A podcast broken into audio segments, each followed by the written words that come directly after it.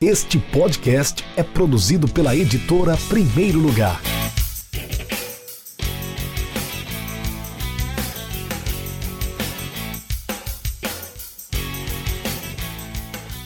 Olá para você que está acompanhando o Café com o Editor, o podcast da editora Primeiro Lugar, uma editora especializada em literatura esportiva. Hoje nós iniciamos mais um episódio do nosso Café com o Editor, quando nós tomamos um cafezinho com autores e com pessoas envolvidas com literatura, com esporte, jornalismo esportivo, enfim, é, nomes ligados ao esporte e principalmente ao futebol. Hoje nós temos um convidado, é o Rodrigo Costa, ele é, vai ser coautor do livro As Táticas dos Campeões, um livro que vai ser lançado no mês de março, um livro que é em parceria com o portal MW Futebol. Para quem não lembra, a editora Primeiro Lugar, nós lançamos o primeiro livro com o MW Futebol, que foi o Aprendemos Juntos Conceitos do Futebol Moderno, e dessa vez nós vamos dar continuidade a essa parceria, vamos lançar o segundo livro chamado As Táticas dos Campeões. Nós vamos falar um pouco mais sobre esse livro que está sendo editado, está sendo escrito e revisado ainda pela editora,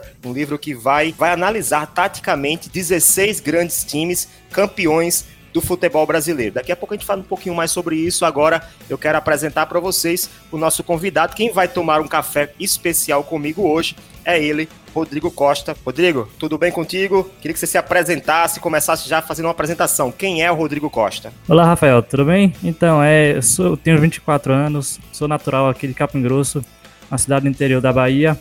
É, sou formado em Educação Física, estou concluindo a pós-graduação em treinamento desportivo e atuo na área é, da musculação. Já fui professor de educação física escolar, é, já fui instrutor de academia e atualmente sou personal trainer. Curto muito essa área de futebol, sou um apaixonado, um fã de futebol, principalmente da área tática. Sempre joguei é, games como Brasfoot, Futebol Manager, essas coisas que envolvem tática e gerenciamento. Então, a paixão pelo futebol foi desde criança e eu me sinto honrado em falar com vocês sobre tática. Então, baiano deve ser ou Vitória ou Bahia, confirma? Então, eu sou Vitória, né? Mas tá complicado. Simpatizo pela Vitória. Sou santista de coração. Simpatizo pela vitória. Complicado é meu time aqui, Rodrigo. Eu tô só torcedor do ABC, tá na quarta divisão, na Série D do Campeonato Brasileiro. Vitória tá na Série B. Poxa, mas maior campeão estadual, tá bem. é, o maior, o maior campeão estadual, do, o maior campeão do mundo, porque é, é o clube que mais venceu o mesmo uh, em todo o mundo. Mas voltando ao assunto, você também é analista do MW Futebol. Como é que surgiu essa oportunidade? De onde surgiu essa, essa chance de escrever sobre futebol? Então, esse, esse papo é até curioso, né? Eu comentando com os meus amigos, meus amigos vendo as minhas análises que eu divulgo, que eu posto. O pessoal começou a perguntar também, né? Como é que você começou a escrever sobre tática e tal? Foi curioso. Eu, é, por gostar de futebol, eu busquei no Twitter que é um meio que o pessoal posta muita tática, muita análise. Eu criei um Twitter e comecei a comentar é, aleatoriamente sobre jogos, principalmente, obviamente, do meu time, do Santos. E acabou que eu marcava alguns é, portais, entre eles o MW. E acabou que o Maurício, Maurício Viklisk, me convidou, me fez a, a, proposta de escrever como analista do Santos, e aí eu aceitei o desafio e estou até hoje. Já tem um ano que eu sou analista do Santos para o MW. E esse você escrevia no Twitter, né? Isso, as suas análises eram feitas no Twitter. Fala um pouquinho mais sobre essa página que você mantia, qual era o nome, ainda existe? Então, é no perfil pessoal mesmo, Costa Rodrigo SFC. É lá mesmo que eu faço comentários durante os jogos, entre os jogos, pós-jogos e acabo que alimento com as análises táticas que são postadas no MW Futebol. Foi criado principalmente para saber de futebol, ficar mais informado sobre futebol e sobre tática, e acabou que hoje é um meio de eu divulgar minhas análises junto com o MW Futebol. É, então, hoje você foi escolhido pelo, pelo Maurício, foi selecionado pela editora, com o, junto com o Maurício, que é o organizador do livro das táticas, as táticas dos campeões. Você foi escolhido para escrever sobre o Santos, campeão mundial de 1962. Na verdade, o Santos foi campeão 62 e 63, mas o seu capítulo especificamente é sobre o ano de 62. Queria que você explicasse, é, é, Rodrigo, como é que foi o processo de construção desse texto, desse capítulo do Santos, né? Que você comente resumidamente, claro, não precisa falar muito, até para não dar tantos spoilers. Você comentasse como for, quais foram as principais dificuldades e as particularidades que você encontrou na escrita sobre o Santos de 62. Então, é, confesso que foi um pouco complicado, visto que o processo de pesquisa, de assistir jogos, de encontrar fontes foi um pouco complicado de achar pela data, né? 1962, não ter arquivos, tantas fontes da época e tal. Mas pelo outro lado foi algo completamente é, maravilhoso porque eu meio que voltei ao passado. Claro que eu não vivi essa época, né? Eu, eu acabei imergindo no passado, né? Pelos depoimentos, os vídeos que assistia, as histórias que eu, que eu lia. Acaba que eu, o olho brilhava, né? Porque eu é, vislumbrava o que aconteceu na época e entendia que foi um, uma revolução, digamos assim, tática, histórica, cultural da época, que também foi o Santos foi a base da seleção brasileira daquela época, né? Então foi algo que aconteceu de, de extrema importância naquela época para o futebol e para os jogadores que o Santos mostrou para o mundo, evidenciou para o mundo e trouxe os olhos do mundo e do futebol mundial para o Brasil. Quais eram os principais jogadores do Santos naquela época? Tinha o Pelé, né? Coutinho também, quem mais? É o famoso ataque, né? Dorval, Mengal, Coutinho, Pelé e Pepe. Além dos outros é, atletas, né? A escalação titular do Santos de 1962 hum. era Gilmar, o lateral direito era Lima, Mauro Ramos e Calvé na zaga, e pela esquerda Dalmo, Zito era o cabeça de área, era o capitão, e no ataque, né, o ataque formado por Doval, Mengalvio como meia de ligação, Coutinho como centroavante, Pelé, é, o ponta de lança incontestável e Pepe na ponta esquerda. Por que, que esse time entrou, entrou para a história do futebol mundial? O que é que ele fez tanto para, além de ter Pelé, claro, né? O que é que ele fez tanto para poder ser considerado um dos grandes times do futebol, da história do futebol mundial? Então, o técnico Lula, né? Que era o técnico dessa equipe maravilhosa, ele conseguiu reunir é, esses, esses craques né, nessa equipe e conseguiu fazer com que o time jogasse é, em uma mágica incrível, conseguisse jogar em um nível de atuação incrível, porque era um time que buscava sempre os gols, sempre cada vez gols, gols, gols, buscavam sempre o ataque, as vitórias. Então, é, e jogava por, por música, basicamente, né? O time é, entrosou facilmente, os relatos de tabelas entre Coutinho e Pelé são constantes, é, e não era, como você falou, né? Não era só Pelé, a, a linha de frente ofensiva do Santos era muito, muito, muito boa. Muito, muita qualidade técnica, muita, muito vigor físico, era um time extremamente físico, explosivo e forte. Por exemplo, tinha alguns jogadores na defesa que não tinham primor técnico, como Dalmo, Calvé, eles eram mais físicos, mais firmes. Então, Lima conseguiu reunir, reunir encaixar as peças para que o time conseguisse ser uma revolução e destruísse adversários e adversários em São Paulo, no Brasil, na América do Sul, até enfrentar o Benfica e posteriormente Milan, enfim, no mundo. Em, no, em 62 especificamente, a final do Mundial, como é que foi? É, é, eram dois jogos? Era uma partida só? Onde foram disputados? Quem foi o adversário? Fala um pouquinho dessa, dessa decisão do título mundial daquela época. Então, é, antigamente chamava de Intercontinental, né? E aconteciam só inicialmente dois jogos: o campeão da América do Sul, da Libertadores, com o campeão da é, antigamente Copa dos Campeões, que é a atual Liga dos Campeões. Um jogo em cada país. Se houvesse empate de de pontos, ou seja, se um time ganhasse cada, cada um dos jogos, havia o terceiro jogo de desempate. Não precisou acontecer o terceiro jogo, porque o Santos enfrentou o Benfica primeiramente no Maracanã e venceu por 3 a 2 e foi viajou e foi jogar em Lisboa, em Portugal. Há relatos, inclusive dos próprios jogadores, de ser talvez uma das maiores atuações do Santos, é, ganhando de 5 a 2 lá em Portugal, do Benfica de, Eusébio. É, Rodrigo, me ajuda aqui. Eu vou tentar listar aqui todos os times que vão ser analisados nesse livro, nas táticas dos campeões. Inclusive, gente, se você ainda não reservou o seu, faça logo sua reserva, porque a tiragem é limitada. Se a, a, o livro acabar é, nos primeiros meses de lançamento, a gente provavelmente não faça outra tiragem, vai depender muito da demanda. Então, se você não, não garantir logo o seu, inclusive se você reservar, você também ganha desconto. Se você acessar agora o nosso Instagram, nosso Facebook, nosso Twitter, arroba é de primeiro lugar arroba edmudo, primeiro lugar por extenso, você vai poder é, ver, é, encontrar o link para poder fazer a sua reserva, ganhar desconto na pré-venda e garantir que o seu livro vai chegar na sua casa, tá?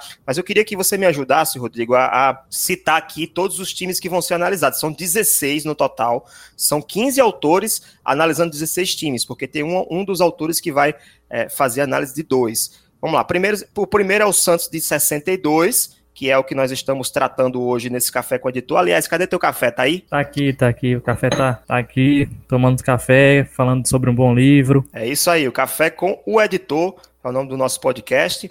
E eu também estou tomando meu cafezinho aqui. Mas vamos lá, o Santos, o Santos de 62, que vai ser escrito pelo Rodrigo Cruzeiro, campeão da Libertadores de 76. Tem o Flamengo, que foi campeão mundial de 81, que foi tão falado nesse ano, agora que o Flamengo chegou à final do Mundial foi contra o Liverpool, né? Depois vem o Grêmio, é isso? 83. Isso, o Grêmio de 83, que é do chefe, né? Exato. É do Maurício Vikliski.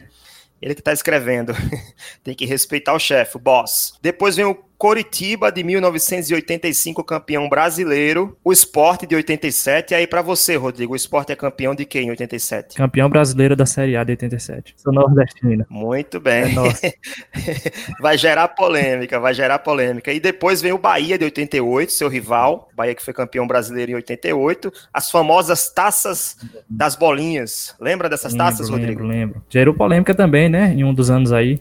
Flamengo, São Paulo. É, porque tinha uma história lá que tinha que ganhar acho que cinco campeonatos seguidos. O primeiro a ser pentacampeão ficaria com a taça. E aí parece que o São Paulo ganhou o primeiro, o Flamengo estava alegando que tinha ganhado tinha ganho o primeiro, enfim, gerou uma polêmica. Por causa de 87, né? Por conta de 87, porque o Flamengo afirmava ter ganho também em 87 e o esporte acabou ganhando isso na justiça, né? Mas voltando ao assunto, depois do Bahia de 88, tem o São Paulo de 92, depois me ajuda aí. Vasco. É, tem um Vasco de 98, né, da Libertadores.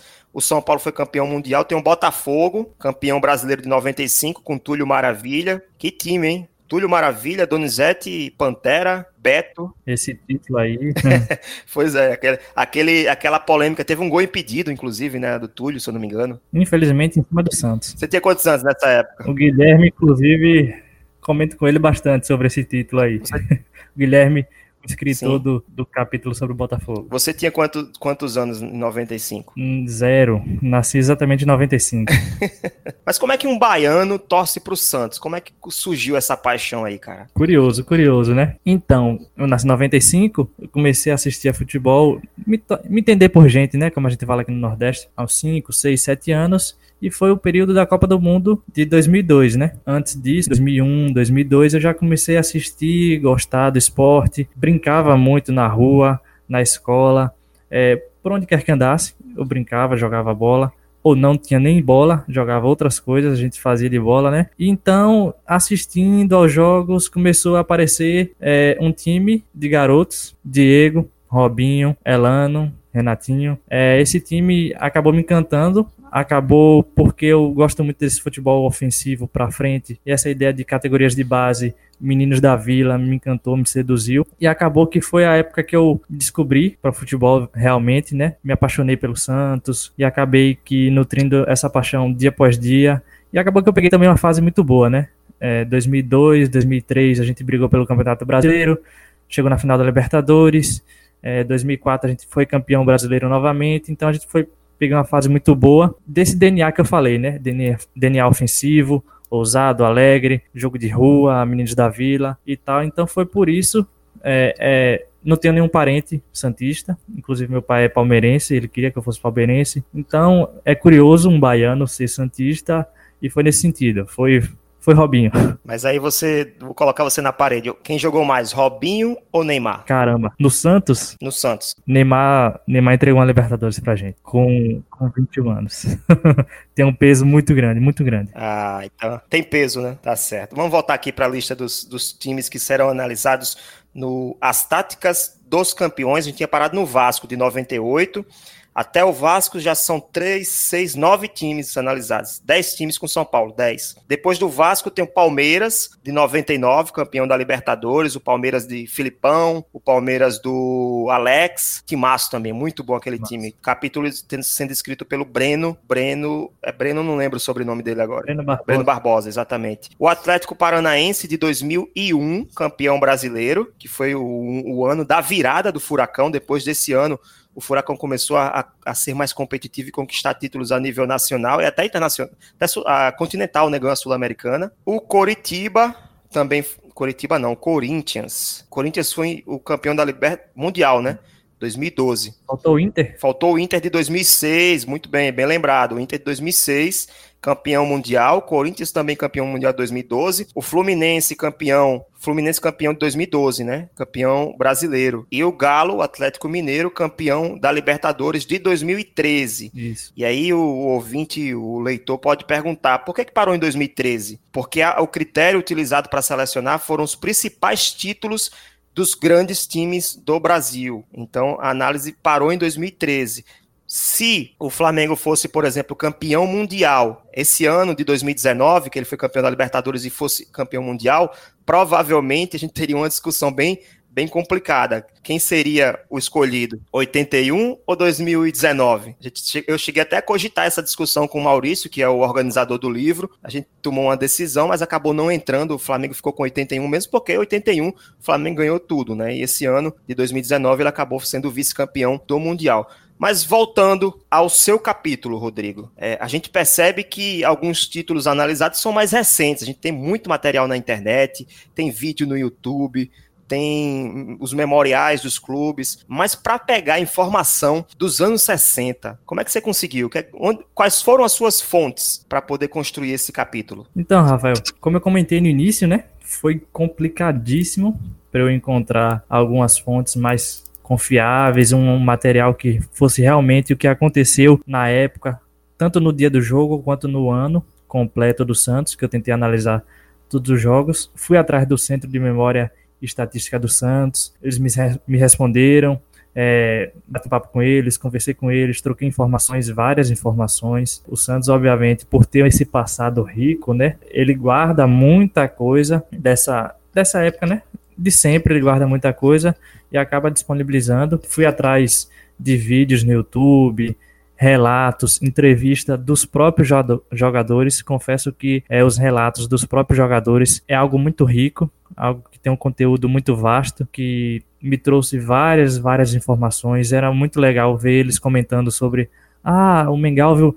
era aquele cara que não deixava é, a bola passar, o Zito olhava para mim atrás e não sai, não sai, não deixa subir, não fica aqui, não sobe.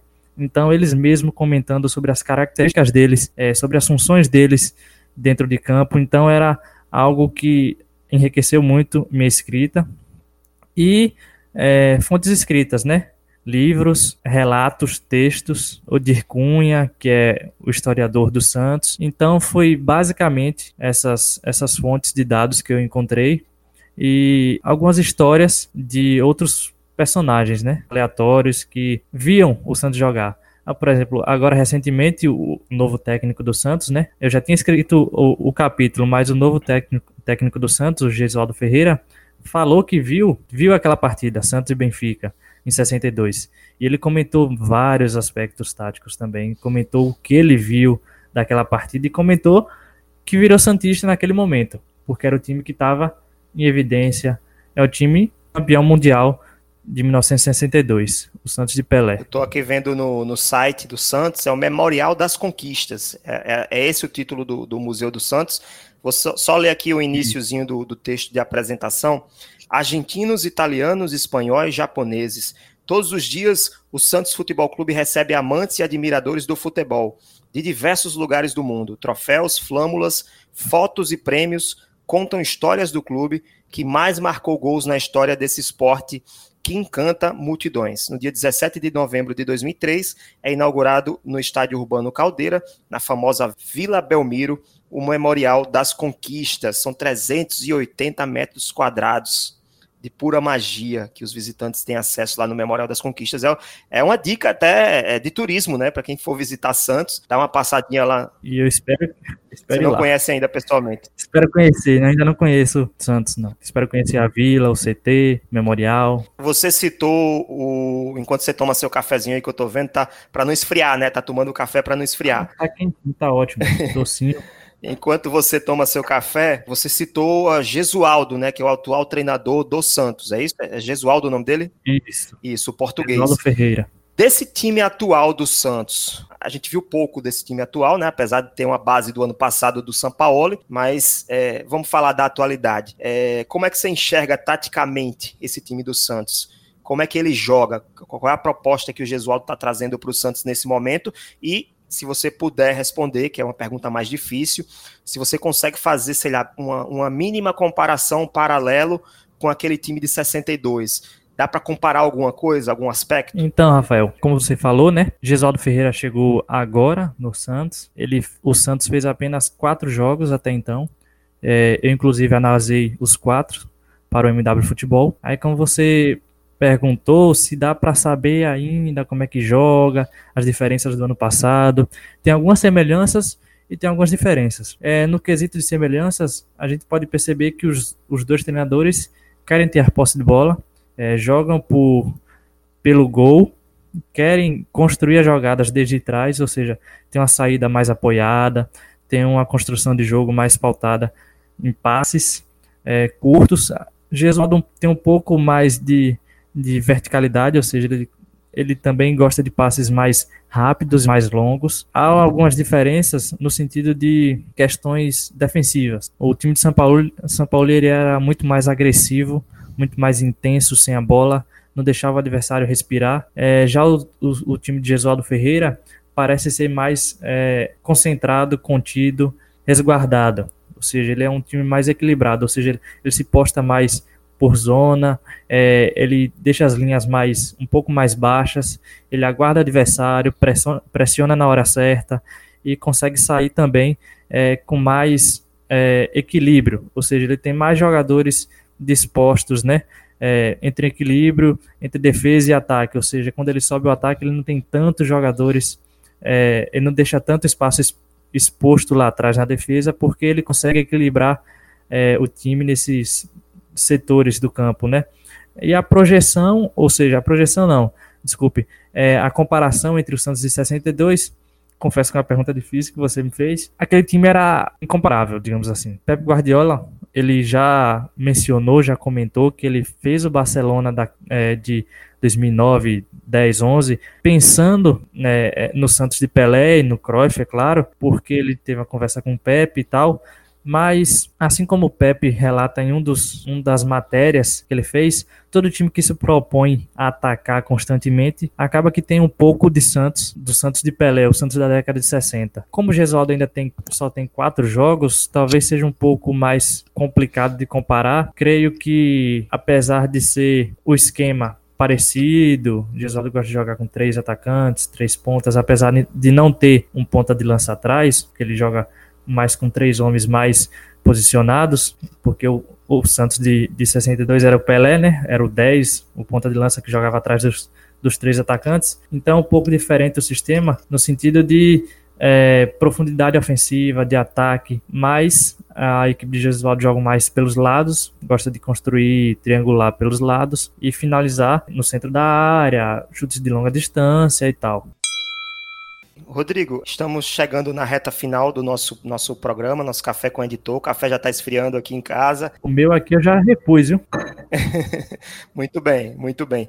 Mas se você está acompanhando o nosso Café com o Editor, se você quiser, pode acessar o nosso site, www.edprimeirolugar.com.br, ed primeiro lugar por extenso.com.br. Você vai conferir vários livros à disposição no nosso catálogo, à venda. O, tem o Eu Repórter, pautas, aspas e crônicas esportivas do Tiago Menezes, tem o Pedrovski na Rússia do, do locutor esportivo Pedro Canísio, que vai inclusive virar audiolivro brevemente, as crônicas do bailarino, meu livro, Rafael Moraes, tem o Dados FC do Vitor Príncipe, temos também o livro Vida de Treinador, do Lucas Leonardo, professor Lucas de Goiânia, de Campinas também, ele é de Campinas, mas trabalha em Goiânia. O Futebol Arte Ciência, Construção de um Modelo de Jogo, Aprendemos Juntos, Conceitos do Futebol Moderno. Tem uma série, uma gama de livros, de títulos para você escolher, para você adquirir e adquirir também não só o livro, um produto, mas também adquirir conhecimento. Então vamos entrar na reta final do nosso programa. Rodrigo, já que eu falei de um monte de livro por aqui, eu falei, citei aqui uns oito, você vê, três, seis, oito livros. Eu, eu, citei dez livros aqui, com Aprendemos Juntos, que foi o, décimo. Uh, e além das táticas dos campeões. Então, já que eu estou falando de livro, a gente está chegando nessa reta final, eu quero que você faça suas indicações também. A gente pede sempre que o autor indique alguns livros dois, três livros esportivos da literatura esportiva para quem está nos ouvindo. Por favor, quais são suas indicações? Você acabou citando dois aí, né? Que eu recomendo bastante. Aprendemos Juntos, Conceitos do Futebol Moderno. O, o livro do MW é um, um livro excelente. É, não é o Tactic Case que o pessoal acaba falando pejorativamente. É apenas é, o futebol em conceitos é, demonstrados taticamente. É, recomendo bastante um livro da, de autoria do grupo, do projeto MW, e também o Futebol Arte e Ciência, construção de modelo de jogo. Dos dois Marcos, né? O Marcos Reis e Marcos Almeida. Também recomendo bastante. Quem quer se inteirar nessa parte de tática, de modelo de jogo, de como o time joga, como ele é identificado é, dentro e fora de campo. E também recomendo, é, esse é mais clássico, né? O Pirâmide Invertida, do Jonathan Wilson. Usei também bastante para referenciar no livro As Táticas do, dos Campeões. E é um livro também bastante completo que mostra a evolução tática do mundo, né? Em questões de, é, de vários, vários, vários times, evoluções ofensivas, defensivas, o que mudou, as revoluções em cada país. E o, o livro As Táticas do campe dos Campeões acaba indiretamente, né? Mostrando uma evolução tática, né? Porque começa lá no Santos de 1962, aí vai passando pelo Cruzeiro, é, Grêmio, é, Flamengo, vai passando até chegar a 2012, 2013 e vai mostrando indiretamente uma evolução tática, o que mudou em conceitos táticos, que dá para ser vencedor, campeão de várias formas, não tem um modelo de jogo fixo, definido, certo ou errado, bonito ou feio. Então que dá para ganhar de várias formas, dá para vencer e ser campeão de tudo ou ser campeão de títulos importantes, jogando de várias maneiras e é isso que o, o livro As Táticas do, dos Campeões é, indiretamente vai mostrar, né? Então, uma pergunta de vestibular para finalizar. Já fiz, já coloquei você na parede umas três vezes nessa, nesse episódio. Peço até desculpas que estava fora do roteiro, mas essa aqui está no roteiro por que, que vale a pena ler o, o, livro As Táticas dos Campeões? Então, eu comentei agora um final um pouquinho, né? Porque é um livro que, para quem gosta de tática, quem é amante de tática, vai perceber as diferenças do Santos de 62 para o Flamengo de 81, é, para o Inter de 2006, enfim, dá para comparar, dá para reviver e relembrar o passado, os torcedores de cada time, dá para reviver suas glórias, é, essas paixões. E como eu falei lá no início, dá para adentrar, ou seja, é, relembrar, reviver o passado, ficar imerso e maravilhado com, com os relatos né, da época e de forma bem mais detalhada para saber como é que cada time ganhou cada título, os termos, os pormenores táticos que cada técnico usou, se mudou para o dia da final, se mudou é, na temporada, no meio da temporada, se jogou diferente na final ou não, se foi para cima, se, se, se, resguardou, enfim. É, para quem é amante de tática, quem gosta de, de história também, os historiadores, quem gosta de reviver o passado e recordar as, as glórias de cada time, é, é um prato cheio para o leitor e amante da tática do futebol. Ok, Rodrigo, quero agradecer pela sua participação, pela sua disponibilidade de tomar esse cafezinho comigo, Rafael Moraes, editor da Primeiro Lugar, uma editora especializada em literatura esportiva. A gente vai ficando por aqui. Esse foi mais um episódio do Café com Editor, desta vez com Rodrigo Costa, coautor do livro As Táticas dos Campeões, ele que vai assinar um capítulo sobre o Santos, campeão mundial de 1962. É isso, gente. Por hoje é só. Se você curtiu esse episódio, compartilhe com seus amigos e seus grupos do WhatsApp. Não deixe de enviar seu comentário, sua pergunta, a sua sugestão de pauta entrando em contato conosco. Me siga e siga a Editora Primeiro Lugar no Instagram, no Facebook e no Twitter, no arroba Rafael Moraes 2 ou no arroba ED Primeiro Lugar. Todo mês um novo episódio do podcast Café com Editor. Um grande abraço e até breve. Tchau!